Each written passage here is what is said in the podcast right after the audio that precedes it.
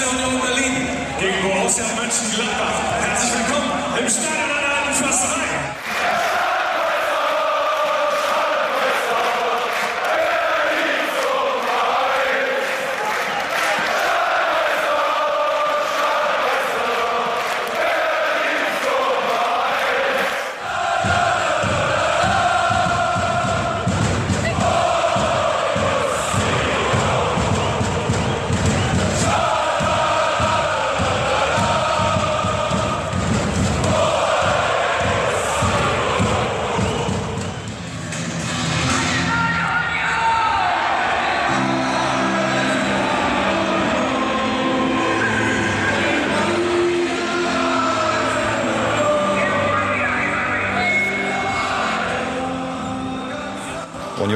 Hat das ganz fleißig, ähm, sehr leidenschaftlich zu Ende verteidigt und ähm, in der Summe kann man dann schon auch von einem, von einem verdienten Sieg äh, sprechen.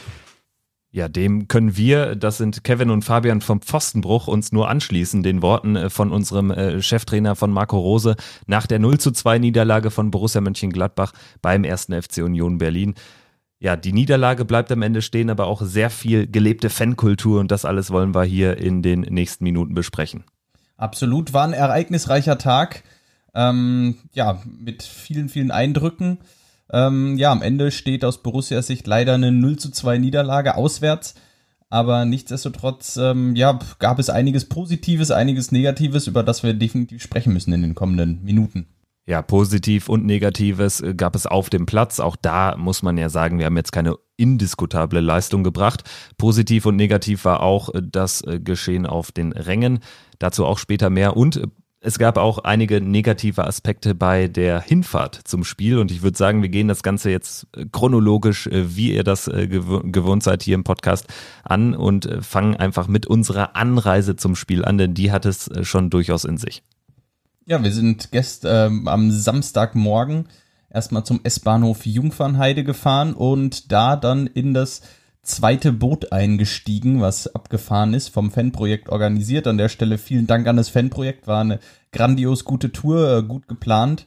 Ähm, ja, mit dem großen Zwischenfall, den man äh, jetzt in den Medien lesen konnte. Ähm, ja, viele Gerüchte und viele, viel Spekulation ging sofort los. Wie hast du es gesehen, Kevin? Du saßest direkt neben mir, als es passierte. Genau, man muss dazu sagen, wir saßen auf diesem äh, Schiff unter Deck, als äh, es passierte. Es, äh, das waren Eier und Fäkalienwürfe von, also ich habe drei Leute wegrennen sehen von einer Brücke. Also wir äh, holen euch nochmal ab. Wir sind in Jungfernheide, das ist ganz im Berliner Westen fast Nordwesten äh, sind wir losgefahren und dann nach kurzer Zeit äh, ungefähr Moabit muss es gewesen sein, äh, Berlin Mitte, ähm, Moabit, die Ecke, Wullenweberstieg, so heißt glaube ich die Brücke, wo auf einmal äh, drei ja, vielleicht so in unserem Alter, Mitte 20, vielleicht auch Anfang 20, drei junge Männer standen und Eier geworfen haben. Natürlich äh, keine hartgekochten, sondern äh, weichgekochte. Ähm, noch gar nicht gekochte. Noch gar nicht gekochte, stimmt, natürlich. Frisch ausgeschiedene. Da merkt man, warum wir, warum wir kein Restaurant-Podcast, kein Gourmet-Podcast sind. Ja, und warum wir keinen Bauernhof führen. auch das. Nein, auf jeden Fall Eierwürfe gab es und auch Fäkalienwürfe. Davon habe ich jetzt konkret nichts mitbekommen. Äh, die Eierwürfe haben wir gesehen, also habe ich gesehen, weil ich auch, äh, ja. Als wir später oben an Deck waren, genau, als, waren die Spuren davon noch klar sichtbar. Genau, also sehr viel Eigelb hat man aber auch an der ein oder anderen Jacke eines äh, mitfahrenden Borussia-Fans gesehen, der auch getroffen wurde. Ähm, wir, wie gesagt, waren unter Deck zu dem Zeitpunkt und ja, dann ging die Fahrt erstmal eher schleppend weiter. Man hat die Wasserschutzpolizei zu Rate gezogen, die dann in der Folge uns so ein bisschen eskortiert hat bis nach Köpenick und auch äh, dafür gesorgt hat, dass auf weiteren Brücken nichts mehr passiert. Ja, Fabian, äh, das erstmal so zum Fazit. Jetzt stellt sich natürlich die Frage, wer macht denn sowas? Wer macht denn sowas? Ähm, ja, gut, also auf dem Boot gab es dann zwar einige Stimmen, die sagten, ähm, ich zitiere Scheiß Union, ähm, aber da können wir natürlich nicht mitgehen. Also Vermutung an der Stelle.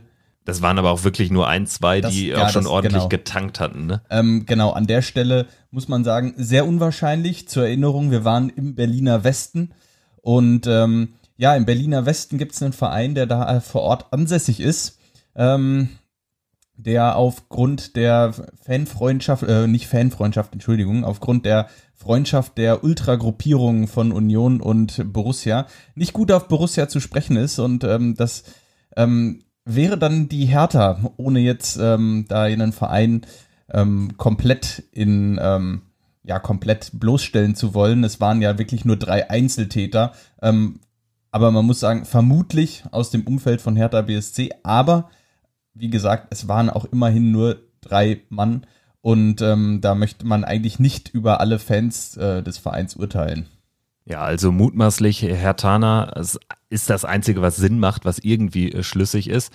Die äh, Polizei hat auch gestern dann noch eine Meldung rausgegeben, erst in den Berichten der Rheinischen Post, was das war, glaube ich, die Primärquelle dann auch für einige andere äh, Medien, die darüber noch am Samstagabend berichtet hatten. Ähm, da war auch die Rede von Steinwürfen, das haben wir dann am Samstag, als wir diese Meldung lasen, auch schon in Frage gestellt, weil dann hätte es ja sehr wahrscheinlich äh, sehr ernsthafte Verletzungen äh, gegeben.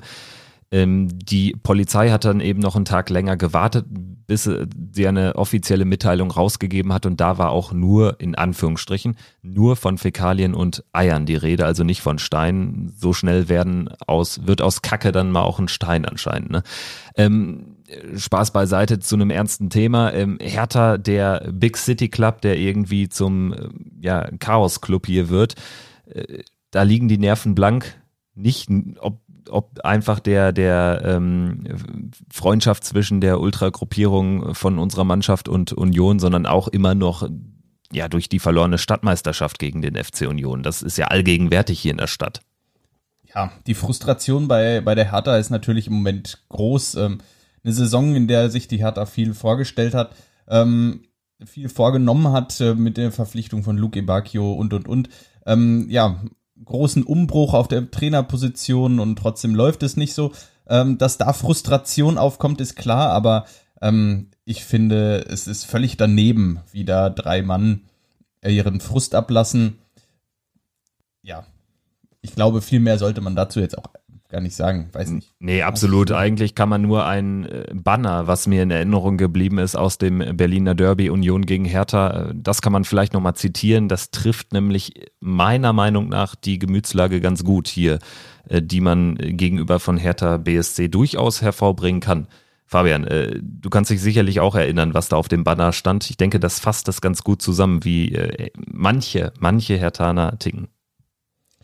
Ja, da äh, es war eine Anspielung auf die ähm, auf die Identität der Hertha und ähm, diese diesen ständigen Zwist mit der Marketingabteilung um Paul Keuter heißt er, glaube ich, der gute ähm, und den Ultras, die sich ähm, ja hin und her ähm, sich äh, streiten einfach um um die Identität der Hertha. Keuter möchte einen großen äh, Club aus der Hertha machen. Ähm, die Ultras ähm, oder die organisierte Fanszene bei Hertha sieht die sieht diese Person vor allem sehr kritisch und ähm, ja, ähm, das hatten die Union-Fans da zum, ähm, zum Aufhänger genommen und äh, daraus ähm, einen Spruch gemacht, der sich damit beschäftigte, dass auf der Suche nach der Identität ähm, ähm, ja, ich weiß nicht mehr. Ich kann den Wortlaut, kriege ich nicht mehr. Also sinngemäß war es, glaube ich, ich hatte jetzt gehofft, dass du es hier mal eben so rausschautest, so. aber nein, der Plan ist nicht aufgegangen, muss ich das wieder alles selber machen. Ja, ja alles äh, muss man selber machen, so. Sinngemäß war es, glaube ich, steckt die eigene Identität in der Krise, sucht man sich ein Hassobjekt. Ja, sowas sinngemäß, es hatte sich gereimt. Genau, also das hat sich jetzt gerade nicht gereimt.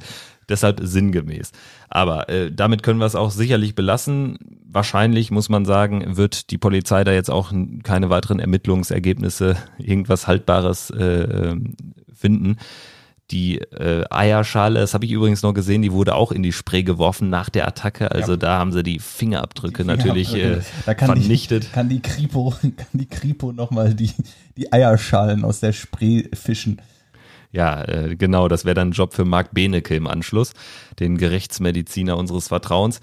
Nein, aber wir sind ja zwar in einigen Momenten durchaus ein True Crime Podcast, siehe äh, Spiel bei der AS Rom und siehe auch diese Partie, aber jetzt können wir dann doch mal über die positiven Dinge auch dieser Anreise sprechen. An sich war das ja ein, ein toller Nachmittag, ein toller Vormittag, ein toller Nachmittag auf dem Boot, gut drei Stunden von Jung, ach, vier Stunden von Jungfernheide nach äh, Köpenick bei mitunter strahlendem Sonnenschein. Ja, definitiv. Und ähm, es waren am Ende vier, vier Boote, ja, oder? Äh, vier Boote, die das Fanprojekt ähm, in Zusammenarbeit mit den Spreeborussen organisiert hat. Ja, vielen Dank an der Stelle auch dafür. Ähm, das war eine tolle Fahrt. Und ähm, ich glaube, die Laune war, war sehr, sehr gut während der gesamten Tour und auch der Empfang dann in Köpenick war sehr, sehr positiv. Ähm, als wir in Köpenick ankamen, ähm, wir waren kurz in der, in der Abseitsfalle der Kneipe der Unioner und ähm, da vor Ort ein sehr positiver Empfang ähm, aller Borussen. Also da gab es keine negativen Kommentare in, in Richtung der Gladbacher, die sich da aufgehalten haben. Äh, sehr positiv. Und ähm, da bestätigt einen dann nochmal in der Annahme, dass es sich bei den Werfern auf der Brücke eben nicht um auf, äh, bei den Eierwerfern eben nicht um Unioner gehandelt hat. Ähm, ja, das war es erstmal dazu. Ähm, was hast du noch zu sagen? Ja, ich würde ganz gerne dann jetzt ähm, zum, zum Stadionerlebnis kommen. Also wir haben ja jetzt unsere Hinfahrt ganz gut dargelegt. Angekommen dann im Stadion erstmal vielen Dank an Dobby, der natürlich auch in gewohnter Weise gleich noch seine Meinung zum Spiel heute in einer besonderen Extended Version äh, rauslässt. Er hat äh, maßgeblich dazu beigetragen, dass ich noch ein Ticket bekommen habe. Also äh, großes Shoutout an äh, Dobby. Vielen, vielen Dank. Im Stadion dann angekommen. Es ist ein sehr, sehr enger, ein sehr kleiner Gästeblock ziemlich kuschelig, das ganze Stadion einfach ein Schmuckkästchen. Auch schön, dass wir es noch erleben, als Gladbach-Fans da zu sein, wo das Stadion noch nicht jetzt im Ausbau ist. Eigentlich sollte das ja schon längst stattfinden. Man hat es jetzt aber um äh, mindestens eine Saison äh, verschoben aus Unionsicht, weil nicht nur aus nicht nur aus den Gründen, weil sie jetzt eben Bundesliga spielen. Genau das wird auch gerne angeführt, aber sie haben auch einfach die Planungsrechte fehlen, glaube ich, aktuell noch. Die sind aktuell noch ähm, noch in der Mache. Ja, das, die, das, Berli die, das, das, Berliner ähm, Bürokratie funktioniert da mal wieder. Ja, ich wollte jetzt eigentlich die genau nicht wieder in die Pfanne hauen. Eigentlich müssten all unsere Zuhörer wissen, dass natürlich in Berlin hier nichts, planmäßig nichts nach Zeit äh, vollstanden geht. Äh, Fabian, genau, jetzt hast du mich ein bisschen rausgebracht, aber wir äh, waren quasi jetzt gerade schon äh, chronologisch im Stadion.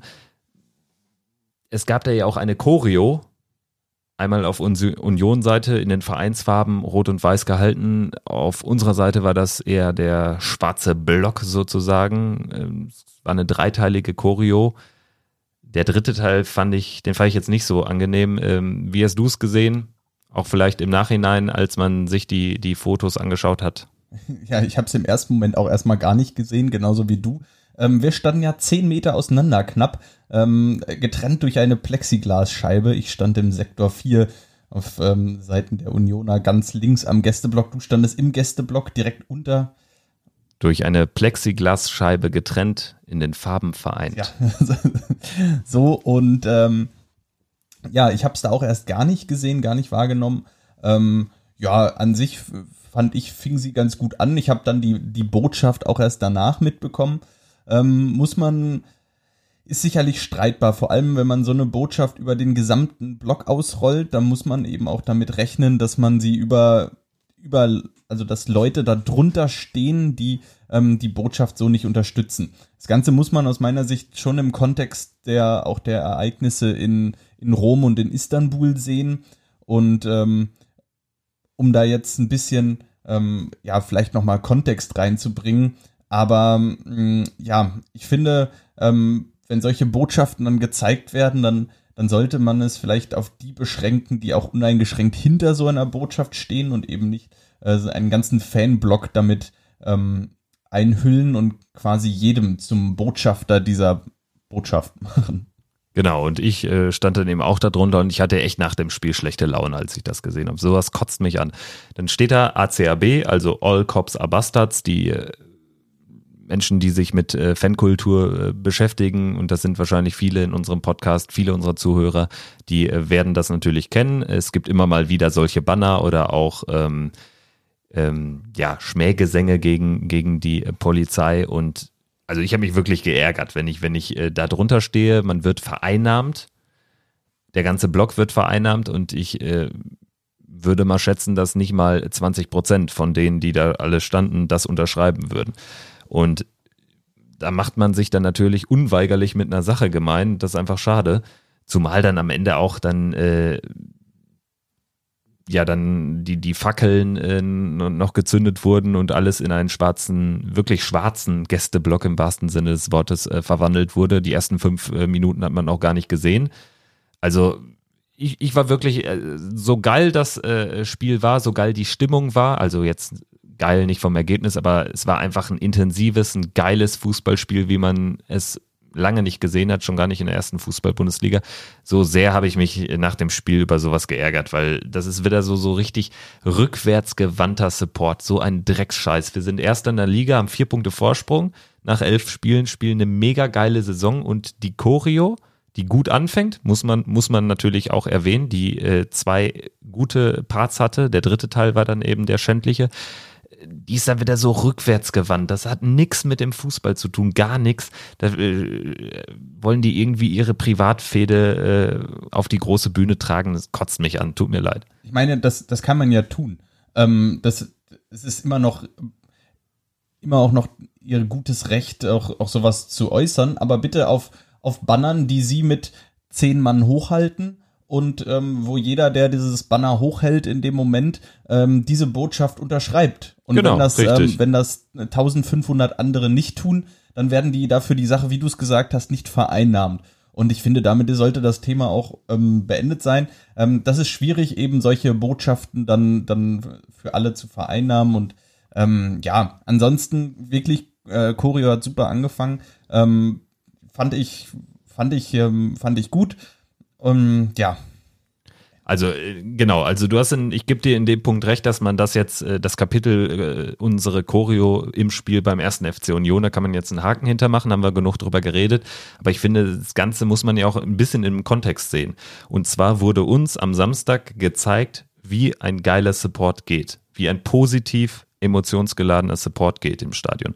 Wir kriegen es nicht hin, tut mir leid. Wir kriegen es nicht mehr in einem Auswärtsspiel, wo alle Bock drauf haben, beim ersten FC Union, wo auch nur 2000 Leute da sind, wo quasi nur der harte Kern da ist. Wir kriegen es auch da nicht hin.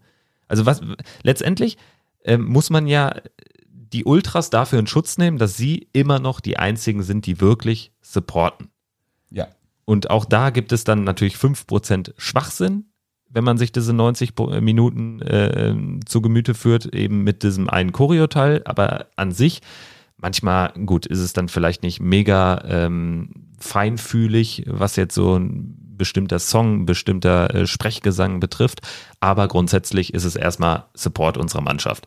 So, und da äh, muss man dann auch bei den anderen im Und- Block und- den Finger in die Wunde legen, die eben irgendwie entweder schon vollkommen besoffen sind, ähm, am Ende da Laudato Si äh, brüllen, habe ich auch alles gehört. Also was, was gar nichts mit, mit, mit äh, Support zu tun hat. Also da ist ja auch ein Problem. Und dann äh, ähm, sorgen aber die Ultras auch immer dafür, dass es irgendwie, dass dieser Keil, der irgendwie ja schon seit Jahren in der, in der Fanszene schwebt, zwischen den Gruppierungen, dass der aber auch nicht aufgelöst werden kann. Ja, und da, da ähm, das ist eine schwierige Situation bei Borussia, weil ähm, ich meine, die Ultras, klar, die fahren zu 50 Spielen im Jahr, sorgen dafür, dass überall Stimmung ist. Ähm, dafür Riesenrespekt erstmal. Das ist ein Wahnsinnseinsatz für den Verein. Definitiv, ja. ähm, der, der absolut gewürdigt werden muss.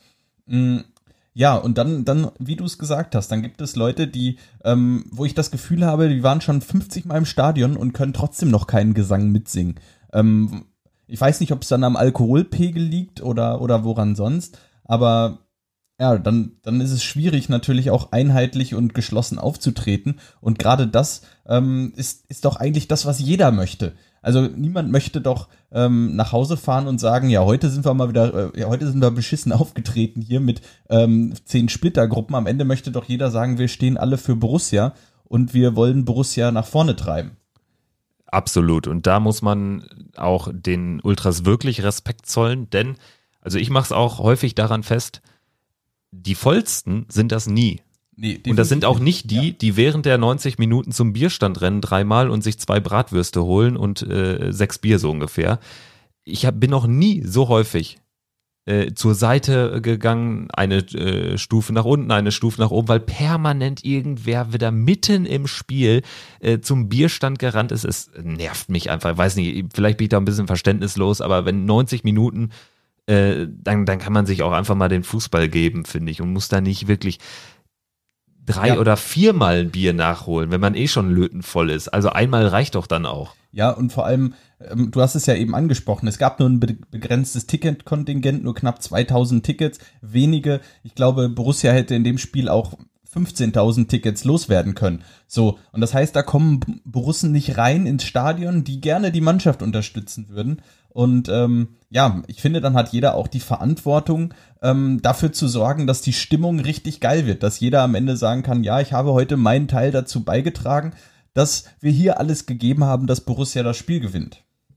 Richtig, und äh, ich hatte es äh, schon eben angerissen, uns wurde so ein bisschen eine Lehrstunde erteilt, gerade was jetzt unseren Heimsupport auch betrifft. Wenn man das mit dem Borussia-Park vergleicht, war das, äh, ja, war das nicht der Unterschied einer Welt, sondern ja, einem ganzen Kosmos, was Union da abgerissen hat aus allen äh, Blöcken, aus allen Ecken im Stadion, war wirklich großartig. Ja, absolut. Absolut großartig. Ähm, ja, das war stark. Respekt, Riesenrespekt dafür. Und ähm, mit, dem, mit dem Highlight ähm, in der Halbzeit äh, der Capo von Union, der verabschiedet wurde, ähm, ja, wie auch er von allen, von allen Seiten, von allen Gruppierungen mit unterstützt wurde, es Applaus aus dem gesamten Stadion gab. Ähm, das finde ich bemerkenswert und das finde ich ähm, ganz, ganz groß.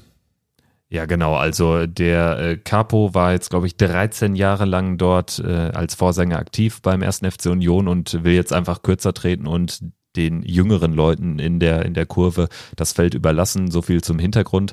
Äh, Fabian Voss heißt der gute Mann, glaube ich, äh, wurde wirklich äh, vom ganzen Stadion gebührend gefeiert. Dann wurde auch noch sein äh, Lieblingslied, wie es der äh, Stadion-DJ sagte, Goldener Reiter von Joachim Witt gespielt. Auch ein generell die Playlist, muss man ja sagen, auch was Stadionmusik betrifft, ist bei Union so pervers geil im Verhältnis zu äh, der ganzen Deutschpop-Klitsche in den anderen äh, 17 Stadien Deutschlands. Also äh, das nur mal äh, kurz als Einwurf. Und ja, grundsätzlich muss man auch da einfach sagen, zu der generellen Aktion, welcher Bundesligist, bitteschön, feiert denn seinen Capo? Welcher Bundesligist stellt denn seinen Capo in den Mittelpunkt eines ganzen Spieltages? Und fliegt dafür extra noch einen verdienten Spieler 6000 Kilometer weit extra ein. Aus Salt Lake City war er, glaube ich, angereist. Ähm, die Rede ist von Damir Kreilach, Kreilach. dem Ex-Unioner, der äh, ja sein, seine Schienbeine hingehalten hat in mehreren Jahren für Union in der zweiten Liga. Ähm, äh, wir haben den am Abend äh, vorher noch getroffen. Der hatte sich nämlich auch mit seinem Vater und seinem Bruder ins äh, Spielerhotel einquartiert in äh, Köpenick. Und äh, ich habe selten einen so entspannten, einen so coolen Typen erlebt wie, wie er. Und man merkte auch da, dass ihm das wirklich eine Herzensangelegenheit war, dass er nicht irgendwie für ein paar tausend Euro hier jetzt eingeflogen wurde. Im Gegenteil. Also der Vorsänger war ihm wirklich wichtig und er hat das dann übernommen mit dem Stadionsprecher Christian Arbeit in der Halbzeit hat ihn dann geehrt und äh, ja, nach dem Spiel wurde der Vorsänger ja dann auch noch auf Händen getragen und er war sozusagen der Matchwinner. Also wirklich eine äh, Szene, die äh, wie kaum eine andere für den ersten FC Union und für Fankultur steht. Ja, und ähm, ja, das war stark. Genauso, genauso stark wie der Auftritt ähm, des ersten FC Union. Ähm, ja, was heißt stark? Ähm, zumindest war es kämpferisch stark auf jeden Fall, was die Unioner da geleistet haben. Ähm, und es war höchst effektiv, höchst effizient. Ähm, zwei Tore geschossen. Ähm, ja, Borussia konnte dem nicht viel entgegensetzen. Die einigen Chancen, die Borussia hatte, konnten sie nicht nutzen. Ansonsten, wie hast du das Spiel gesehen? Ja, also ich glaube, die Schlüsselszene hat sich ja direkt äh, vor dem 1-0 für Union abgespielt, als Patrick Herrmann nach gut zehn Minuten da an den Pfosten geköpft hatte aus äh, 10, 11, 12 Metern Entfernung. Wenn wir da das Ding machen in einer Phase, in der wir auch gut waren, wir sind ja sehr gut ins Spiel gekommen mit äh, Selbstbewusstsein, haben auch da Lücken reißen können, wie wir es äh, danach nicht mehr äh, geschafft haben. Wenn wir da das 1-0 machen, bin ich mir sicher, gewinnen wir das Spiel wahrscheinlich, können da dann eben das äh, Spiel von vorne bestreiten. Das ist nicht gelungen. Stattdessen machen wir einmal den Halbraum auf und Union kommt, wie man es eigentlich erwarten musste, über eine Flanke. Da sind sie stark und da haben sie auch die Abnehmer äh, in, in, in Person von Anthony Uja in dem Fall, der das 1-0 köpft nach einer Viertelstunde. Ja, Marco Rose hat es vor dem Spiel angesprochen. In der Startelf im Spiel davor gegen Mainz 05 waren von elf Spielern, die bei Union auf dem Platz standen, zehn 1,87 Meter und größer. Ähm, das ist schon, das ist schon gut groß. Ähm, da wäre ich mit Abstand der Kleinste in der Truppe gewesen. Ähm, ja, stark, genauso, die haben eben das gespielt, was sie können. Und ich finde, dafür steht auch der Fußball, den Union generell spielt seit einiger Zeit. Auch Urs Fischer, den er als Trainer verkörpert. Er ist mit Sicherheit nicht der modernste Trainer. Kein Trainer, der jetzt ähm, mit neuen Ideen, ähm, vor neuen Ideen sprudelt und, äh, und was ganz anderes ähm, probiert. Aber er spielt mit Union das, was Union kann. Und ähm, das, was für Union auch erfolgsversprechend ist. Und ja, die Tabellensituation im Moment gibt ihm absolut recht. Er hat ähm, Union jetzt zu in der Bundesliga zumindest ähm, vor, vorläufig mal etabliert. Ja, und anders als die Mitaufsteiger Köln und Paderborn sind sie wirklich jetzt auch ähm, ja so richtig angekommen und haben auch eine Spielidee entwickelt. Also bei Paderborn ist die zwar auch erkennbar, aber überhaupt nicht ausgereift. Bei Köln ist sie nicht erkennbar und dementsprechend kann sie nicht ausgereift sein. Bei Union ist beides irgendwie vorhanden. Sie haben eine Spielidee, sie, hat, sie ist gereift. Sie haben ja auch ein bisschen Lehrgeld bezahlt. Also sie hatten gerade in, in den, ja, so nach dem Sieg gegen Dortmund hatten sie ein paar Partien, wo sie auch gut waren. Die haben sie aber verloren. Und jetzt läuft es genau anders. Jetzt haben sie den dritten Heimsieg in Folge, den fünften Sieg aus den letzten sechs Pflichtspielen. Also haben sich da jetzt einiges an Punkten angefüttert, sind im Pokal aussichtsreich noch dabei und spielen jetzt ja auch noch unter anderem gegen Köln, äh, Paderborn, Hoffenheim, also auch gegen Gegner, wo man durchaus noch Punkte holen kann. Ja, und äh, ja, das ähm, Christian Gentner hat vor ähm, knapp ein, anderthalb Monaten dazu Union gesagt, dass er noch 20 Punkte äh, bis zur Winterpause holen möchte. Da habe ich gedacht, wow, das ist sehr, sehr optimistisch. Jetzt glaube ich, dass das stimmt. Ähm, ja, am Samstag war es ähm, leider Borussia, die es getroffen hat. Ich habe tatsächlich nicht damit gerechnet. Ich habe ähm, Borussia für ähm, ja für für stärker gehalten, auch für im ähm, direkt im Duell mit so einer kämpferisch starken Mannschaft, die ähm, die vom Heimpublikum getragen wird, habe ich Borussia etwas etwas stabiler eingeschätzt. Ähm, ja, vielleicht ähm, war es so ein, so ein leichter Warnschuss, vielleicht war es aber auch eher ähm, ja, ein Zeichen dafür, ähm, dass Borussia in der Entwicklung eben noch nicht am Ende ist. Dass man eben mit einer gewissen Garantie diese Spiele dann erfolgreich bestreitet. Sicherlich, da stimme ich dir zu. Ich fand nämlich, man muss auch konstatieren, ich hatte es eingangs gesagt, dass es jetzt auch da Lichtblicke gab. Gerade in der ersten Halbzeit, wo wir uns die Chancen herausspielen, wo Player dann beim Stand von 1-0 für Union das Ding machen muss, alleine vor Gikiewicz. Ja. Den habe ich auch drin gesehen, muss ich ganz ehrlich sagen. Also da, da war ich schon, ähm, da habe ich innerlich schon, ähm, schon gejubelt und hatte schon den, ähm, ja, ähm, stark von Gikiewicz, den, also im 1 gegen 1 entschärft. Ähm, ja, aber gut auch gemacht von, ähm, gut rausgespielt und das sind eben die wichtigen Momente, eben die Chancen zu bekommen. Und ähm, solange Borussia diese Chancen bekommt und solange die da sind, bin ich auch optimistisch, dass es in den nächsten Spielen wieder besser läuft. Ja, den Punkt, den ich gerade noch machen wollte, ist, dass letztendlich wir kämpferisch ja durchaus dagegen gehalten haben. Nur äh, Zweikämpfe, die, die wir gewonnen haben, haben uns eigentlich nie etwas gebracht. Also wir sind dadurch dann nicht irgendwie in bessere Abschlusspositionen oder in, in, in Halbräume gekommen. Lag für mich auch daran, dass Union läuferisch gigantisch gut war, 126 Kilometer abgezogen ist und davon eben viel ohne Ball weil äh, äh, ja man auch davon ausgehen konnte natürlich, dass sie äh, eher unser Spiel überlassen, so kam es auch und dementsprechend äh, noch krasser, dass man das auch dann bis zum Ende durchhält. Also ich hatte in der Halbzeit zum Beispiel noch die Hoffnung, dass wir sie irgendwie ein bisschen müde spielen. Ist aber nicht passiert, weil Union wirklich auch die Körner hat und das gehört auch dazu. Man spielt einfach ein Stück weit dann auch nur so gut, so gut wie es der Gegner zulässt. Ja, und an der Stelle, ähm, da war eben, du hast es auch eben angesprochen, da war Union eben vor ein paar Wochen noch nicht ganz an der Stelle. ähm, in Spielen gegen Frankfurt und Bremen, wo ich glaube, dass wenn Borussia damals ähm, im September schon bei Union gespielt hätte, dann wäre es anders ausgegangen und dann glaube ich, dass auch Borussia da gewonnen hätte. Anso, ansonsten muss man ja sagen, Glückwunsch Union zum 2 zu 0 Erfolg. Ähm, ja, sieht aktuell so aus, als äh, dürften wir nächstes Jahr wieder in die alte Försterei. Wir wollen den Tag hier nicht vor dem Abend loben oder ähm, Union da vorzeitig zum Klassenerhalt gratulieren, aber es kann gut sein, dass äh, es die Paarung nächste Saison auch wieder gibt dann äh, jetzt haben wir auch ein paar Minuten wirklich was inhaltlich zum Spiel gesagt. Wir brauchten auch einfach diese Vorrede, weil es eben auch für uns, das merkt man sicherlich auch, kein normales Spiel war. Erste Mal bei Union, dann ist es ein ganz besonderer Verein, das äh, wurde deutlich.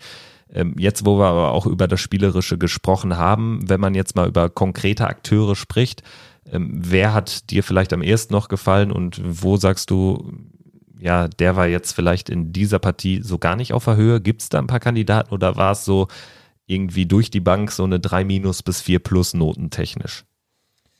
Ich möchte da jetzt eigentlich, eigentlich keinen herausheben. Ich meine, wir haben das jetzt bei den Siegen oft genug gemacht, dass wir über einzelne Spieler gesprochen haben. Jetzt ähm, bei der Niederlage ähm, finde ich, wäre es auch ja nicht gerecht, da jetzt einen Schuldigen auszumachen ähm, und da jemanden besonders negativ hervorzuheben. Ähm, es gab sicherlich einige positive Momente. Ähm, was natürlich nicht so positiv war, waren eben die zwei, drei guten Gelegenheiten, die Borussia hatte, die dann nicht genutzt wurden in den Situationen.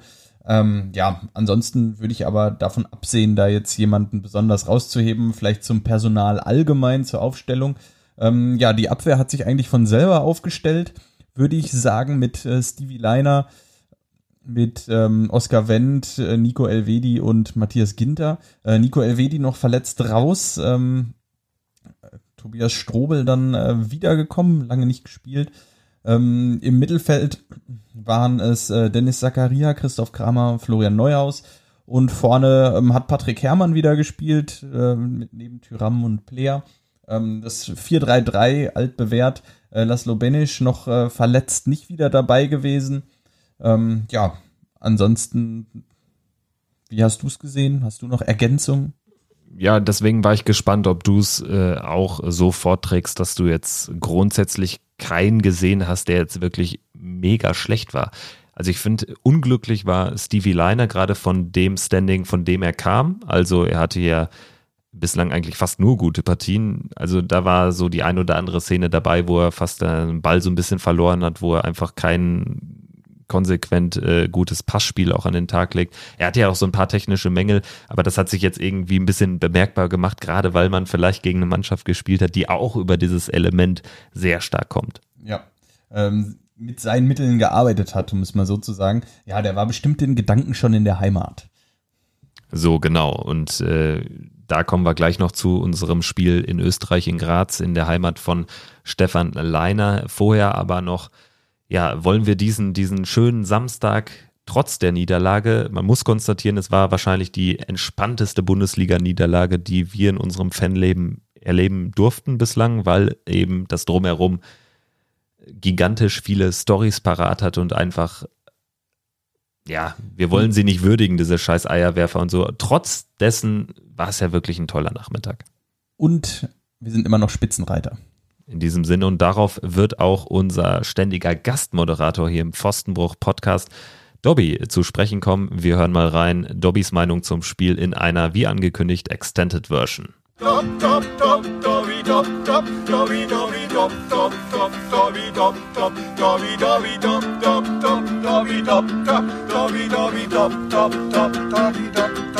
Hallo liebe Zuhörer vom Pfostenbruch. Hi Kevin, hi Fabian. Es war Hammer. Es war so ein schöner Tag. Ergebnistechnisch muss man sagen, auch vom Spiel her war der zwar nicht schön von uns, aber der Tag, der Tag selber, der Samstag in Berlin, es war herrlich. Seitdem Union Berlin aufgestiegen ist, ich habe mir die ganze Zeit auf diese beiden Spiele gefreut. In der alten Försterei, erste Hälfte Union Berlin gegen Borussia Mönchengladbach oder auch im Borussia Park natürlich in der Rückrunde. Ich habe mich so sehr drauf gefreut ja, viele von euch wissen, ich habe Sympathien für Union Berlin. Bin ja nicht umsonst Mitglied bei den Eisern Fohlen, die ich jetzt hier alle mal auch ganz schnell grüßen möchte. Aber dazu kommen wir gleich später. erstmal muss ich sagen, war das irre schwer. Kevin, ich hoffe, ich konnte, ich habe alles gegeben, dass du ins Stadion kommst. Junge, ich hoffe, das, du hast dich gefreut, du hattest trotzdem ein bisschen Spaß im Stadion. Äh, und es hat dir auch gefallen. Und ich muss sagen, die Stimmung im Stadion war sowas von geil. Die ersten 15 Minuten, wir haben ein gutes Spiel gemacht, fand ich sogar. Die ersten 15 Minuten macht Patrick Herrmann dieser, diesen Pfosten da, diesen Pfostentreffer rein. Geht der Ball rein, sag ich die ganze Zeit, das Spiel geht anders aus. Nein, was passiert? Auf einmal aus dem Nichts macht Union das 1 zu 0. Und wer, wie muss es noch sein? Genau der Ex-Öllner Ucha da habe ich gesagt, mein Gott, warum muss der denn jetzt auch noch gegen uns wieder treffen? Gut, shit happened. Aber wir haben danach nicht mehr stattgefunden, fand ich. Wie, wir, wir haben uns einfach den Schneid von Union Berlin abkaufen lassen. Die waren galliger, die waren giftiger. Das 0 zu 2 ist nachher in der Nachspielzeit gefallen. Ja, passiert. Aber erschreckender fand ich einfach nur, wir liegen 1-0 hinten, dass wir in der zweiten Halbzeit nicht in der Lage waren, eine richtig gute Torchance äh, zu ja, kreieren oder mal aufs Tor zu schießen. Aber wir sind nach Niederlagen die ganze Saison immer zurückgekommen und wir werden es auch am Donnerstag in Graz gegen den Wolfsberger AC. Wir werden da zurückkommen. Ich sage, wir gewinnen in Graz und dann ist es in der Euroleague alles wieder drin und auch am Sonntag gewinnen wir zu Hause gegen Freiburg. Dann sieht alles wieder ganz, ganz, ganz toll aus. Aber das Schönste, das Allerschönste war nach dem Spiel, wir Eiserne Fohlen, wir haben vier Bahnen organisiert. Wir wollten einfach nur eine Runde gemeinsam bowlen im Köpenicker Bowling Center. Auf einmal kamen die ganzen Ultras, Wule Syndikat, Hammerheads von Union Berlin, unsere, unsere Gladbacher Ultras, Soto Cultura, Normalos, die Köpenicker Bowling Center hatte am Samstagabend ab 19 Uhr, die oh, 20 Uhr, noch nie so viele Leute bestimmt da gehabt, die auf, da waren und gefeiert und gebowlt haben. Und es war friedlich, Leute. So muss es sein. Wir Gladbach haben zwar 1-0 verloren. Es war eine Stimmung. Es wurde Union-Lieder gesungen und gespielt. Gladbach-Lieder wurden gesungen und gespielt von beiden und Union haben mitgesungen. Es war ein friedliches Fest und so muss es sein. Und da entsteht echt eine dicke Freundschaft, habe ich das Gefühl. Es war Hammer. Ich hatte nur noch Hühnerpelle an den Armen. Und ich habe ein neues Lied. Ich habe da sogar ein neues Lied. Jetzt heißt es nicht mehr bei uns, wir sind ja immer noch, also singe ich es auch weiter, trotz unserer Niederlage. Spitzenreiter, Spitzenreiter, hey, hey, nein, jetzt habe ich einen neuen Song. Herbstmeister, Herbstmeister, Deutschlands Nummer eins und alle Herbstmeister, Herbstmeister, Deutschlands Nummer eins. Das haben die, die Ultras angestimmt auf der Bowlingbahn. Das wird sich etablieren. Ich will alle Fahrer nach Graz. Viel Spaß. Bringt die drei Euroleague-Punkte mit. Fabian, Kevin, passt auf euch auf. Ihr seid vor Ort. Haltet unsere Fahnen hoch. Alle Zuhörer von Pfostenbruch. Euch einen schönen Start in der Woche. Und in diesem Sinne, Herbstmeister, Herbstmeister, Deutschlands Nummer eins. Ciao, euer Dobby. Herbstmeister, Herbstmeister, Deutschlands Nummer eins. Und ihr seid hier im Podcast Nummer eins äh, über Borussia Mönchengladbach. Über unsere Gesangskünste lässt sich allerdings streiten. das werden unsere Musiklehrer sicherlich äh, bestätigen können noch aus gemeinsamen Zeiten dort in äh, diversen Musikunterrichtsstunden, wo wir nichts konnten. Äh, äh, äh Hast du gut gesagt. Äh, Fabian, also Dobby ist jetzt quasi nochmal den gesamten Tag auch durchgegangen. Aus seiner Perspektive hat er ja noch ein paar ein, andere individuelle Eindrücke gesammelt. Äh, war wie immer ein großer Spaß und ja, er hat am Ende auch sozusagen den Bogen schon gespannt auf das, was uns erwartet. Europa League, Wolfsberg auswärts. Äh, bevor wir da jetzt direkt in die Vollen gehen, müssen wir noch äh, zwei Personalien vermelden bzw. kommentieren aus der Woche vor dem Unionsspiel. Haben jetzt am Anfang der Folge noch nicht so gut reingepasst, aber jetzt zwischen den beiden Spielen, zwischen der Analyse Union und dem Ausblick Wolfsberg, ja, sicherlich noch die ein oder andere Lobeshymne wert. Ja, ähm, Laszlo Benesch und Florian Neuhaus haben jeweils ihre Verträge bei Borussia bis 2024 verlängert. Äh, grandiose Nachricht. Ich habe beide Nachrichten kurioserweise im Berliner Fenster zum ersten Mal erfahren. Äh, den Monitoren, die in den Berliner U-Bahn hängen. Kleine Story zum Berliner Fenster. Ich habe ja jahrelang immer in der Frühschicht gearbeitet Also bin dann so gegen 4.30 Uhr, 4 Uhr in der U-Bahn immer gewesen. Und das Berliner Fenster ist eben ja sozusagen das Nachrichten-Entertainment-Programm für die Berliner U-Bahn, für die Fahrgäste dort. Und das Schöne Wenn ist. es mal wieder so eng ist, dass man nicht mehr auf sein Handy gucken kann. Genau. Und das, das besonders Schöne ist immer, immer wenn äh, abends äh, Bundesliga war oder Champions League unter der Woche. Dann, äh, also der Kicker platziert dort auch Nachrichten. Das sind immer drei Meldungen, drei Sportmeldungen und die ersten beiden sind eigentlich immer Fußball. Und das Schöne war immer, wenn man jetzt irgendwie Mittwoch morgens unterwegs war, dann standen da immer die Vorschauen auf die Dienstagsspiele in der Champions League. Also äh, super aktuell, richtig klasse. Also ist richtig zu Ende gedacht, dieses Berliner Fenster. Das Ja. nur kurz ne- nebenbei. Ja, ähm, waren aber schnell genug, dass ich von beiden Vertragsverlängerungen da als erstes erfahren habe. Deswegen, das schockt mich ja gerade auch. Ja, es war jeweils nach Feierabend. Ich bin direkt in die U-Bahn und ähm, bevor ich die Kicker-App selbstständig öffnen konnte, hat es mir das Berliner Fenster aufge aufgezwungen. Die Wahrscheinlich Meldung. ist auch deshalb das Netz so schlecht in der U-Bahn, weil sonst würde niemand mehr Berliner Fenster überhaupt konsumieren. Ja, wobei es ja jetzt bald, glaube ich, auch LTE gibt. Aber gut. Aber, aber ja, es stimmt. Ähm, ja, grandiose Nachrichten, beides. Äh, beide jetzt äh, viereinhalb Jahre Vertrag. Ähm, von dem einen habe ich ganz ehrlich vor der Saison etwas mehr erwartet, von dem anderen weniger. Der eine gefällt mir, äh, übertrifft die Erwartungen deutlich und das ist Laszlo Benisch. Der eine, ja, ähm, erfüllt die Erwartungen, sage ich mal, aber er hat natürlich weiterhin riesiges Potenzial. Ähm, hat letzte Saison eine super Saison gespielt. Und ja, ich bin, äh, ich bin absolut happy, dass es da geklappt hat. Ähm, super Leistung, super Arbeit von Max Eberl. Ganz großartig. Ja, genau, das wollte ich auch nochmal erwähnen, dass eben Max Eberl ein großes Dankeschön gebührt einfach. Also er verlängert mit den richtigen Leuten, lässt die richtigen Leute aber auch ziehen, siehe Michael Cusons, der äh, ja auf, auch auf seine Einsätze kommt beim FC Bayern. Ja, ja, richtig. Ähm, auch in, bei Traditionsclubs. Also er spielt gegen den ersten FC Magdeburg, gegen Hansa Rostock. Ja, er steht gegen Traditionsclubs auf dem Platz. Ja, in der dritten Liga. Er wollte nur wegen der Fankultur An der Stelle zum FC Bayern wechseln, um dann in der zweiten zu spielen. Shoutout an Michael Cuisance. Wir werden in fünf Jahren dann nochmal an ihn erinnern, wenn er in der dritten französischen Liga durch die, über die Dorfplätze gurken wird. Naja. Ich wäre nicht so traurig, sagen wir mal so. Also, ähm, das äh, zum, zur Personalie Cuisance, die natürlich hier auch äh, durchaus seine Berechtigung hat, immer mal wieder gedroppt zu werden, nachdem er da einen ja so tollen Abschied hatte bei uns. Ähm, dann würde ich sagen, wo wir jetzt diese Personalien auch noch begutachtet haben, können wir jetzt mal konkret auf das schauen, was uns erwartet. Wir zeichnen auf am äh, Montagabend, äh, später, später Montagabend. Es geht in zwei Tagen schon los für uns mit dem Zug nach Graz, um dann äh, das Spiel am Donnerstagabend beim Wolfsberger AC zu begutachten. Fabian, ganz grundsätzlich, wir sind das Tabellenbild schon 840 Mal durchgegangen hier im Podcast, wie es in der Europa League aussieht, was wir brauchen, damit wir weiterkommen, was wir nicht brauchen, etc. pp. Ganz grundsätzlich, wie ist deine Gemütslage jetzt vor dem fünften Spieltag, dem letzten Auswärtsspiel der Gruppenphase? Ich bin grundsätzlich optimistisch, genauso optimistisch, wie es vor dem Hinspiel gegen den WHC war. Ähm, aber diesmal glaube ich auch dran, dass Borussia die drei Punkte da mitnehmen wird. Diesmal wissen die Jungs, dass es ein harter Kampf wird. Diesmal wissen sie, dass der WHC Fußball spielen kann. Und ich glaube, diesmal sind sie auf eine Revanche aus.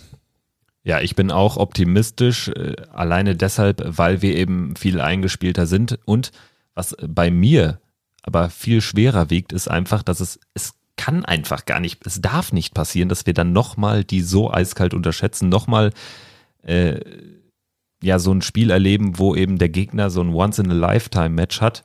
Es ist einfach unrealistisch. Also des, deshalb kann es eigentlich schon gar nicht so laufen wie im Hinspiel, beziehungsweise deshalb muss es anders laufen. Ja, und ähm, das wird jetzt auch passieren, da gehe ich fest von aus. Dann wird Borussia mit acht Punkten sehr gut dastehen. Genau, nochmal, um das in Erinnerung zu rufen, es braucht vier Punkte, um sicher weiterzukommen, egal wie man die jetzt verteilt holt. Also ein Punkt beim WRC in Graz und drei Punkte gegen Istanbul würden uns die zweite Runde beziehungsweise das 16. Finale garantieren. Und dann äh, können wir vielleicht jetzt nochmal sportlich auf den WRC gucken. Wie schätzt du die Mannschaft ein, gerade vor dem Hintergrund, dass der österreichische Fußball, angetrieben vom Motor Red Bull Salzburg, in dieser Saison ja auch abseits der Roten Bullen, die in der Champions League spielen, äh, ganz gut vertreten wird. Linz, der Lask, hat neun Punkte, glaube ich, aus oder sieben Punkte aus äh, vier Spielen in der Europa League. Äh, der WRC hat sich auch bislang gut geschlagen, hat jetzt zweimal gegen die Türken aus Istanbul verloren, aber grundsätzlich ähm, rein sportlich betrachtet darf man sie auch wirklich nicht mehr so auf die leichte Schulter nehmen wie vielleicht noch vor drei, vier Jahren, als irgendwie alles unterhalb von Salzburg Fallobst war? Ja, ähm, hängt sicherlich auch damit zusammen, aber das wird mir auch immer ein bisschen zu, zu leicht gesagt. Ich meine, wann waren die Zeiten, als solche, solche Spiele wirklich eindeutig waren? Das ist jetzt schon ein paar Jahrzehnte her. Ich erinnere mich da irgendwann mal an ein Spiel des FC Schalke gegen äh, Pasching, wo sie danach Eddie Glieder verpflichtet haben, äh, den Top-Stürmer von Pasching. Da haben sie sich auch sehr, sehr schwer getan und ähm, ja, das passiert immer mal wieder, dass, ähm, dass solche Vereine sich entwickeln, dass solche Vereine dann auch, auch richtig gut kicken können, weil die machen in ihrer Freizeit auch nichts anderes außer kicken. Und ähm, das haben sie im Borussia Park gezeigt, das werden sie auch am Donnerstag wieder versuchen zu zeigen. Die Frage ist nur, wird Borussia es schaffen, eben diesmal dagegen zu halten und dem Spiel den entscheidenden Stempel aufzudrücken? Spannend zu beobachten wird sein, wie der WRC auftritt nach durchaus turbulenten Tagen, denn der Erfolgstrainer Struber, der Mann mit der Glatze, der im Hinspiel noch an der Seitenlinie stand und die Tore seiner Jungs bejubelt hat, ist mittlerweile nicht mehr Trainer. Er ist in der äh, Woche äh, vor dem letzten Spieltag genau, also während der Länderspielpause vom FC Barnsley, Ex-Verein von Daniel Stendel, der Ex-Hannoveraner Trainer, äh, ja, er ist von Barnsley abgeworben worden und trainiert jetzt in der äh, Championship, die zweite englische Liga. Sein bisheriger Co-Trainer übernimmt jetzt die erste Mannschaft und soll interimsweise die Mannschaft betreuen bis zum Winter. Das alles und äh, noch viel mehr habe ich mit einem aus dem Inner Circle des Wolfsberger AC besprechen können. Ähm, vielleicht hat der eine oder andere auch äh, so ein bisschen das äh, Social Media Game von dem WRC verfolgt, das für so einen kleinen Verein wirklich über, überdurchschnittlich stark ist. Also sie sind da sehr kreativ und der Mann, der sich diesen ganzen Scheiß in Anführungsstrichen positiv gemeint ausdenkt, ist äh, Daniel Rossmann und mit dem habe ich am Sonntagmorgen, äh, nachdem äh, der WRC 4 zu 1 beim SV Mattersburg in der österreichischen Bundesliga ge gewonnen hat, mit dem habe ich mal sprechen können und hier hört ihr jetzt das rund zehnminütige Interview vor dem Spiel unserer Borussia beim WRC. Ihr hört quasi alles, was ihr wissen müsst über den Austragungsort in Graz und natürlich auch über den Verein, über unseren Gegner aus Wolfsberg. Hallo? Ja, hallo, Kevin Schulte hier. Grüße. Hi. Hi. Hallo. Ja, erstmal ähm, würde ich ganz gerne von dir hören, wie es denn, ja, wie denn jetzt so die letzten Tage waren. Es ist ja eine sehr ereignisreiche Zeit bei euch. Ähm, habt jetzt den Erfolgstrainer verloren nach England, habt jetzt gestern aber direkt äh, mal wieder einen klaren Sieg gelandet, auswärts in Mattersburg. Äh, beschreibt mal so ein bisschen die, die Situation bei euch beim WRC. Ja, es war halt genau in der Länderspielpause, als das Gerücht aufkam, dass Barnsley an unserem Cheftrainer ähm, interessiert ist und dann hat sich halt irgendwann mal herausgestellt, dass das nicht nur ein Gerücht war, sondern dass es tatsächlich ein Angebot gegeben hat und dann hat es halt natürlich seinen quasi natürlichen Verlauf genommen. Es sind Gespräche geführt worden mit dem Trainer, äh, mit dem Berater, mit Barnsley und zum Schluss hat man sich dann geeinigt weil es natürlich auch für Herrn Struber eine große Chance ist, dass er in England in der Championship trainiert. Ähm, und ja, gut für ihn, schlecht für uns, haben wir eigentlich zuerst gedacht. Ähm, natürlich fehlt uns jetzt der, der Gerhard Struber, aber wir haben mit Mo Saleh, mit seinem Co-Trainer, jetzt den Interimstrainer und auch mit dem Joachim Hannes und dem Christian Grazfeier, dem Dormantrainer, ein funktionierendes Trainerteam, das das Trainerteam hat mit ihm jetzt gearbeitet die letzten Monate und es hat unser Co-Trainer beziehungsweise jetzt unser Interimstrainer äh, auch gesagt, dass er jetzt nichts Großartiges verändern wird, weil der Weg war erfolgreich, das Spiel hat funktioniert und wie man in Mattersburg jetzt gesehen hat, funktioniert die Mannschaft nach wie vor und deswegen wird sich da nicht so viel verändern. Das heißt, äh, interimsweise heißt dann erstmal bis äh, zum Winter sozusagen, ist das jetzt äh, die Lösung? Ja, genau. Es ist nämlich so, die, die, das Reglement in Österreich sieht vor, dass der Cheftrainer äh, die UEFA Pro-Lizenz haben muss, beziehungsweise muss im Lehrgang dieser UEFA Pro-Lizenz sein. Und der, der Mo Saleh hat eben diese Lizenz nicht und er ist auch nicht im Lehrgang. Das heißt, wir werden spätestens bis zur Abgabe unserer Lizenzunterlagen für die neue Saison einen neuen Cheftrainer brauchen, der eben diese UEFA Pro-Lizenz hat oder im Lehrgang dieser Lizenz ist. Dann können wir ja mal den Schwenk machen zur Europa League. Ihr seid äh, zum ersten Mal dieses Jahr in der Gruppenphase dabei, gewinnt dann im September direkt das erste Spiel, wir wissen es alle, 4-0 bei uns im Borussia Park.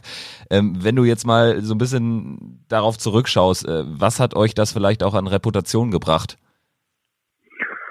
Ähm, ja, ich glaube, dass es grundsätzlich von uns äh, sehr viel Reputation gebracht hat, aber auch jetzt den, den österreichischen Fußball ein bisschen ins Rampenlicht gerückt hat, weil das war ja immer wieder so, dass halt äh, also in den letzten Jahren der österreichische Fußball nicht so gut dargestanden ist im internationalen Vergleich, bis auf äh, FC Salzburg hat es natürlich äh, immer ein bisschen ins rechte Licht gerückt, aber in dieser Saison ist halt mit dem LASK eine Top-Mannschaft äh, in der Gruppenphase und wir spielen dort auch mit. Es ist nicht nur so, dass wir Kanonenfutter sind, sondern wir spielen Fußball, der erfolgreich sein kann. Haben natürlich jetzt auch schon Lehrgeld bezahlt mit den beiden Spielen gegen Istanbul, ähm, wo, wo man natürlich, da wäre zwar was zum Mitnehmen gewesen, da wäre vielleicht ein Punkt zum Holen gewesen, aber die waren einfach so kaltschnäuzig und abgebrüht und die Mannschaft hat einfach eine hohe Qualität in Istanbul und da ähm, haben wir natürlich jeden einzelnen Punkt gefeiert, aber wir sind jetzt nicht nach Istanbul gefahren und haben uns gedacht, so jetzt äh, gewinnen wir dort und in, in Graz war ja das Gleiche. Ähm, aber man merkt halt schon, dass, dass wir halt ernst genommen werden. Und das war vielleicht bei unserem ersten Europa League Auftritt. Also wir haben ja schon einmal Quali gespielt gegen Borussia Dortmund. Da war das noch nicht so. Da hat irgendwie jeder Wolfsberg noch belächelt und wir haben dann zu Hause zwar knapp verloren und auswärts ziemlich deutlich verloren sogar, aber da waren wir eigentlich noch nicht so in aller Munde. Und plötzlich sind du dann halt gegen Gladbach 4 zu 0 und holst gegen AS Rom einen Punkt in Graz und dann, dann, dann ist auf einmal wer. Das war, das war eigentlich vorher nicht so. Da kommen dann auch ganz andere Interviewanfragen rein. Das ist nicht mehr so, dass, dass die Leute nur wissen wollen, wie groß ist das Dorf oder äh, was sind da, wie viele Kühe weiden neben, neben dem Sportplatz, sondern die wollen dann schon mal wissen, wie es eigentlich so weit gekommen ist. Da kommen nachher äh, ja, man wird einfach, man merkt, dass man viel, viel ernster genommen wird insgesamt jetzt in ganz Europa. Jetzt äh, vor eurem letzten Heimspiel jetzt am Donnerstag gegen uns, äh, dann geht's noch äh, zu Roma. Äh, rechnet ihr euch durchaus noch die Chance aus, vielleicht noch äh, ja irgendwie mit vier Punkten oder so sogar noch weiterzukommen? Wie ist wie ist so äh, die Gemütslage aktuell oder konzentriert man sich jetzt weiterhin auf eine stabile Saison äh, als ja Tabellendritter aktuell in Österreich? Na, solange es rechnerisch möglich ist, äh, rechnen wir natürlich auch damit, dass wir noch was holen können. Also das ist jetzt, wir spielen jetzt gegen Gladbach. Wir wissen, da kommt der, Wellenführer der deutschen Bundesliga zu uns. Das wird der CHK äh, kein einfaches Spiel. Es ist auch egal, ob wir da in Graz zu Hause spielen oder, oder woanders. Ähm, aber wir haben schon einmal noch gegen Gladbach gewonnen. Also warum sollte man da vielleicht zu Hause noch einen Punkt holen?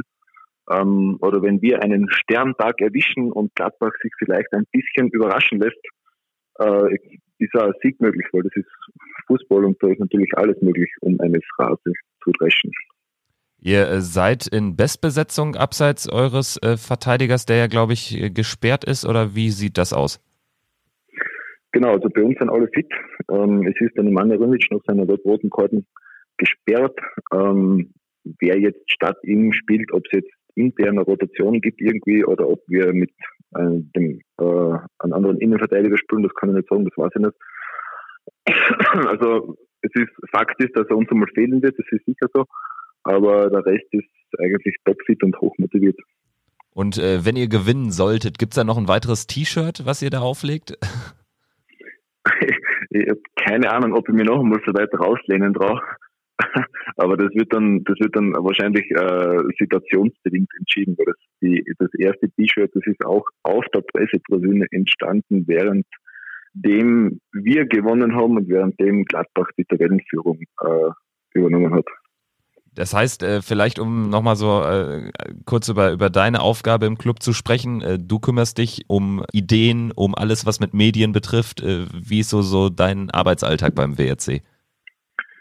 Ja, also, also offiziell bin ich der Pressesprecher vom WRC, ähm, aber nachdem wir dort insgesamt nur vier Personen sind, die im Verein arbeiten, übernimmt halt jeder jede Aufgabe in Wahrheit. Also ich mache auch noch das Ticketing, betreue die Spieler, wenn sie irgendwas brauchen, mache den Social Media Account, alles was irgendwas mit der Kommunikation und Online-Kommunikation zu tun hat. Und wenn es dann irgendwelche Ideen äh, zu finden gibt und wenn irgendwo was abräumen kann, dann, dann mache ich das auch noch.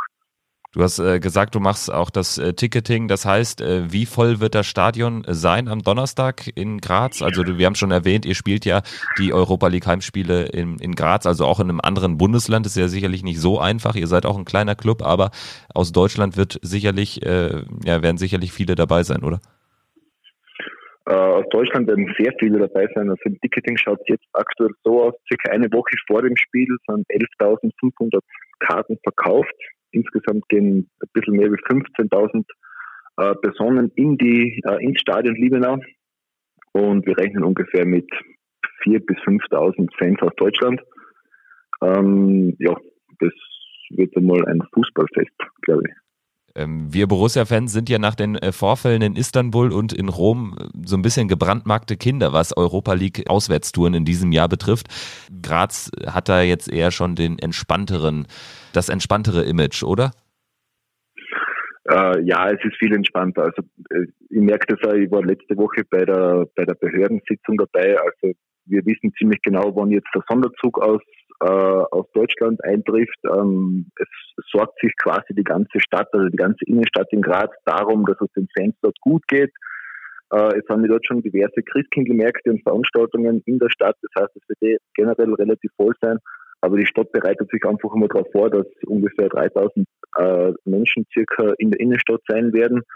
Und wir erwarten jetzt keine Probleme und wir gehen auch nicht davon aus, dass es Probleme geben wird, sondern wir wissen, dass viele Fußballfans kommen und wir hoffen, dass sie bestens versorgt werden dann in Graz und auch im Stadion. Hast du ein, zwei Tipps, was man in Graz abseits des Spiels, wenn man jetzt da ein paar Tage da ist als Fan, unbedingt machen sollte? Du hast jetzt gerade, glaube ich, schon den, den äh, Weihnachtsmarkt äh, gedroppt sozusagen. Ja, es ist genau in der Innenstadt, ähm, also am Hauptplatz in Graz. Das ist äh, so quasi also eh dieser ein, eine große Platz, der da mitten in einer schönen Altstadt drinnen ist. Äh, dort sind Christkindlmärkte, eigentlich überall sind dort Christkindlmärkte in Graz. Und wenn dann, wenn man dann nach oben blickt, dann sieht man den Schlossberg und am Schlossberg, dort gibt's noch so ist ein Restaurant drauf und eigentlich das ist eine riesengroße Auf Aussichtsplattform, wo man quasi ganz ganz grazig und das ist eigentlich total schön. Das ist alles in der Nähe und von Ludwig ist man ungefähr zu Fuß in 30 Minuten beim Stadion. Sagt äh, Daniel Rossmann, Sprecher des Wolfsberger AC, Tabellendritter in Österreich und die Mannschaft, die uns in dieser Saison als einzige so richtig die Grenzen aufgezeigt hat. Ich danke dir fürs Gespräch. Dankeschön. Alles Bis klar. Bis Donnerstag. Bis Donnerstag. Wir sehen uns. Mach's gut. Ciao. Ciao. Ja, das war das Gespräch mit Daniel Rossmann, ein sehr dufter Typ, äh, Sprecher, Junge für alles beim WAC, also man hat's ja gehört, vier Leute nur hauptamtlich beschäftigt, gegen äh, Borussia Mönchengladbach 4-0 gewonnen, also da weiß man auch, was das für so einen kleinen Club bedeutet und äh, wie krass das auch eigentlich war oder ist. Ja, grandios. Ähm, ich freue mich jetzt total auf die Tour, ich freue mich total auf Graz und ähm, bin auf das Spiel gespannt und auf das Ganze drumherum, auf den Christkindelmarkt. Äh, grandios. Ja, definitiv. Ich hoffe, wir haben allen Hörerinnen und Hörern von Pfostenbruch ein bisschen Laune, ein bisschen Vorfreude machen können. Äh, ja, vor allen Dingen äh, für die, die eben auch nach Österreich die Reise antreten. Wir werden ja eine sehr kuriose Tour machen und äh, gehen stand jetzt davon aus, dass wir wahrscheinlich auf diesem Weg die einzigen sein werden, oder? Ja, das werden wir dann ähm, ähm, Mittwochabend sehen am Berliner Hauptbahnhof oder Ostbahnhof, wo auch immer wir zusteigen. Wir fahren mit dem Nachtzug nach Wien. Ähm, am Mittwochabend geht's los und kommen gegen 7 Uhr, glaube ich, geht's los und kommen auch zwölf Stunden später schon in Wien an. Am ähm, Donnerstagmorgen um 7 fahren dann weiter nach Graz und werden einen netten Tag in Graz verbringen und äh, ich bin total gespannt, ich freue mich. Und wir werden das Aufnahmegerät natürlich strapazieren, werden da allerhand Eindrücke einsammeln und dann euch nach dem Spiel gegen den SC Freiburg, was ja dann folgen wird, auf oder nach dem Europa League Spiel, ähm, werden wir euch da eine vollgepackte Folge mal wieder äh, zusammenschustern. Ähm, ich habe es jetzt angesprochen, Freiburg folgt auf Wolfsberg. Wir haben da jetzt wieder die Doppelbelastung. Jetzt nach zwei Wochen Länderspielpause geht es jetzt wieder in die andere Richtung, also mit richtig Vollstoff Richtung äh, Weihnachtspause, Winterpause. Fabian, ganz kurz, um auch Freiburg, um dieses Spiel nochmal als kurzes Preview in die Folge reinzuholen ist das auch wieder ein Spiel wie gegen Werder Bremen nach der letzten Europapokal, äh, nach der letzten Europapokalpartie ist das auch wieder so ein Ding, wo man klar schon äh, Favorit ist, aber wo man eben sehr gehörig darauf aufpassen muss, dass man da nicht in die eine oder andere Konterszene läuft, wie das Bremen geschafft hat. Nur eben hatten wir einen Sommer im Tor, das wissen wir alle.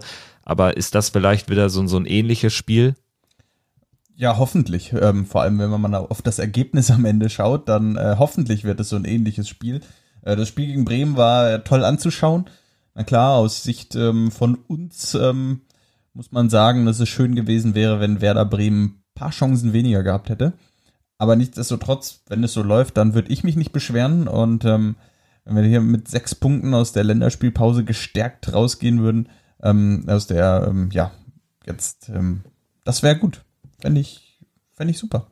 Ja, so stark sich der österreichische Fußball entwickelt hat, so sehr uns Wolfsberg überrascht hat. Also es kann auch einfach nicht angehen, dass wir da nicht ähm, eine Partie gewinnen und vor allen Dingen jetzt bei der Ausgangslage ja auch einen Riesenschritt gehen können. Also wir haben ja quasi äh, ja die mögliche Qualifikation sogar schon ähm, als Option im Hinterkopf. Dazu muss Istanbul gegen Rom gewinnen, aber grundsätzlich haben wir erst einmal einen oder können einen Riesenschritt machen Richtung Europa League 16. Finale und danach, wenn uns das gelingt, fährt man natürlich auch mit einem guten Gefühl nach Hause, reist mit einem guten Gefühl nach NRW und spielt dann zu Hause gegen Freiburg. Ich finde es auch immer ziemlich gut, wenn der Spielplan so gestaltet ist, dass man nach so einer Europapokal-Auswärtstour auch zu Hause spielt. Das kommt uns sicherlich zugute. Ja, und was mich auch optimistisch stimmt, sind die vielen äh, ehemals Verletzten, äh, die wieder da sind.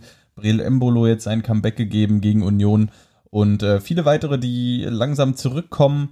Und ähm, ja, ich bin total optimistisch. Ich freue mich auf die beiden Spiele und dann auch auf die nächste Folge, wo wir dann hoffentlich von vielen spannenden Erlebnissen berichten können. Definitiv. Also schon mal vormerken, nach dem Freiburg-Spiel wird eine neue Folge erscheinen mit einer frischen Analyse der Partie gegen Freiburg und einem tollen, sicherlich sehr bunten Erlebnisbericht äh, von der Partie in Graz gegen den Wolfsberger AC. Und jetzt, während sich oder bevor sich äh, Pfostenbruch für heute verabschiedet, Fabian, du hast noch einen Auftrag, auch heute gilt wieder. Ich habe ja, ich habe noch einen Auftrag. Äh, heute hatten wir eine Folge, wo wir viel zu besprechen hatten, auch ähm, abseits des Platzes. Viel äh, Platz, wo ihr uns Feedback geben könnt. Ähm, ja, viele Anregungen meldet euch gerne bei uns, ähm, schreibt eine E-Mail an fabian.pfostenbruch-podcast.de oder schreibt uns über Instagram oder Facebook. Ähm, wir freuen uns über eure Nachrichten und ähm, ja, wünschen euch erstmal eine gute Woche und für alle, die ebenfalls nach Graz fahren, gute Fahrt, gute Tour und viel Spaß.